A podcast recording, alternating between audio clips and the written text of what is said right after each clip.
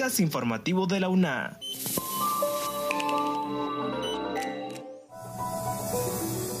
Bienvenidos a este espacio de divulgación de la Universidad Nacional Autónoma de Honduras. Les saluda Jessy Arita. En esta edición, Abogados sin Fronteras donó material académico a la Facultad de Ciencias Jurídicas. Conozca sobre la participación de la UNA en el quinto encuentro centroamericano de voluntariado universitario que tenía como lema Los universitarios sirviendo a la sociedad con amor, fraternidad y solidaridad. En temas de salud, ¿qué nos espera en cuanto a vacunas contra la COVID-19 en 2022? En torno a la vinculación universidad-sociedad, la UNA brindó un aporte esencial en atención psicológica a pobladores de Guanaja afectados por un incendio. Pero antes, Kaylin Espinosa con una nota en conmemoración de los 64 años de autonomía universitaria, conquistada un 15 de octubre de 1957, cuando un grupo de estudiantes aglutinados en la Federación de Estudiantes Universitarios alcanzó la aprobación de la autonomía de la máxima casa de estudios. Hace 64 años, la Federación de Estudiantes Universitarios de Honduras, FEU, gracias a su lucha, estaba conquistando un importante logro, la autonomía universitaria, proceso que no paró ahí y que años después la sociedad hondureña, consciente de la importancia de esta conquista, se ha dado la tarea de defenderla. Este acontecimiento marcó el inicio de la conquista más emblemática de la Universidad Nacional Autónoma de Honduras, que luego se ratificó en la Constitución de 1982 y se afianzó en la Ley Orgánica del 2004. La autonomía universitaria en Honduras fue el resultado de una lucha gestada por los estudiantes que se sumó a las conquistas que se libraron en las demás universidades de América Latina. Escuchemos al rector Herrera con más detalles. La autonomía universitaria es sin lugar a dudas lo que nos legitima para tener nuestro autogobierno, para poder consolidar el rumbo que deseamos para nuestros universitarios y nos otorga el derecho de obtener los recursos totales para administrarlos transparentemente en pro de la educación de nuestros universitarios hondureños. Continuando con la información, Daisy Castillo con una nota sobre la ayuda en materia psicológica que expertos de la UNA brindaron a los pobladores de Guanaja con problemas de ansiedad y depresión. La Universidad Nacional Autónoma de Honduras, UNA, comprometida con la sociedad, prestó su colaboración en la recolección de víveres y también en materia de atención psicológica para pobladores de Guanaja tras los estragos del voraz incendio ocurridos a inicios del mes. Escuchemos ahora a Felipe Pineda, funcionario del área de salud de la Vicerrectoría de Orientación y Asuntos Estudiantiles BOAE. Sí se necesita una intervención psicosocial en, este, en, esta comunidad. ¿Por qué? Porque aquí hay problemas de aprendizaje, aquí hay problemas eh, de, jóvenes que tienen problemas de desarrollo, tienen problemas también eh, para em, o habilidades o destrezas para estudiar una carrera, ya puede ser universitaria o eh, también en la parte de secundaria. Los profesionales también tuvieron contacto con una médico general y enfermeras del centro de salud de la zona para poder invitar a la población a acudir al servicio de atención psicológica Dentro de los trastornos encontrados, según el funcionario, se pueden mencionar depresión, ansiedad severa, estrés y otras enfermedades como diabetes, hipertensión, etc. A continuación, Esdras Díaz con los detalles sobre la participación de voluntarios del Centro Universitario Regional del Litoral Pacífico en el quinto encuentro centroamericano de voluntariado universitario espacio que sirvió para despertar la conciencia ambiental y social.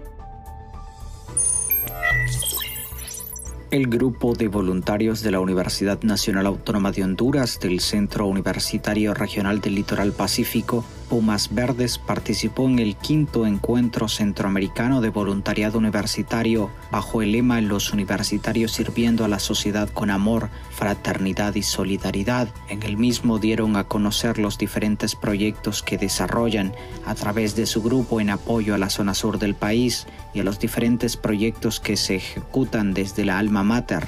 Al respecto se refirió Amy López, coordinadora regional de BOAE en ese centro donde participaron diferentes universidades ¿verdad? de Centroamérica, eh, miembros del SUCA. Entonces, eh, que más que todo trata de las actividades en las que ellos han estado activos, bueno, han estado involucrados activamente como Puma Verde. Durante su disertación en este encuentro, los representantes de la UNA expusieron sobre las diversas actividades que realizan en diferentes temáticas orientadas a generar conciencia ambiental y social, proyectos de investigación científica como el de la liberación de tortugas golfinas y su trabajo en arrecifes artificiales, asimismo proyectos de vinculación universidad-sociedad, recolección de ayuda humanitaria para afectados por fenómenos climáticos y proyectos de reforestación.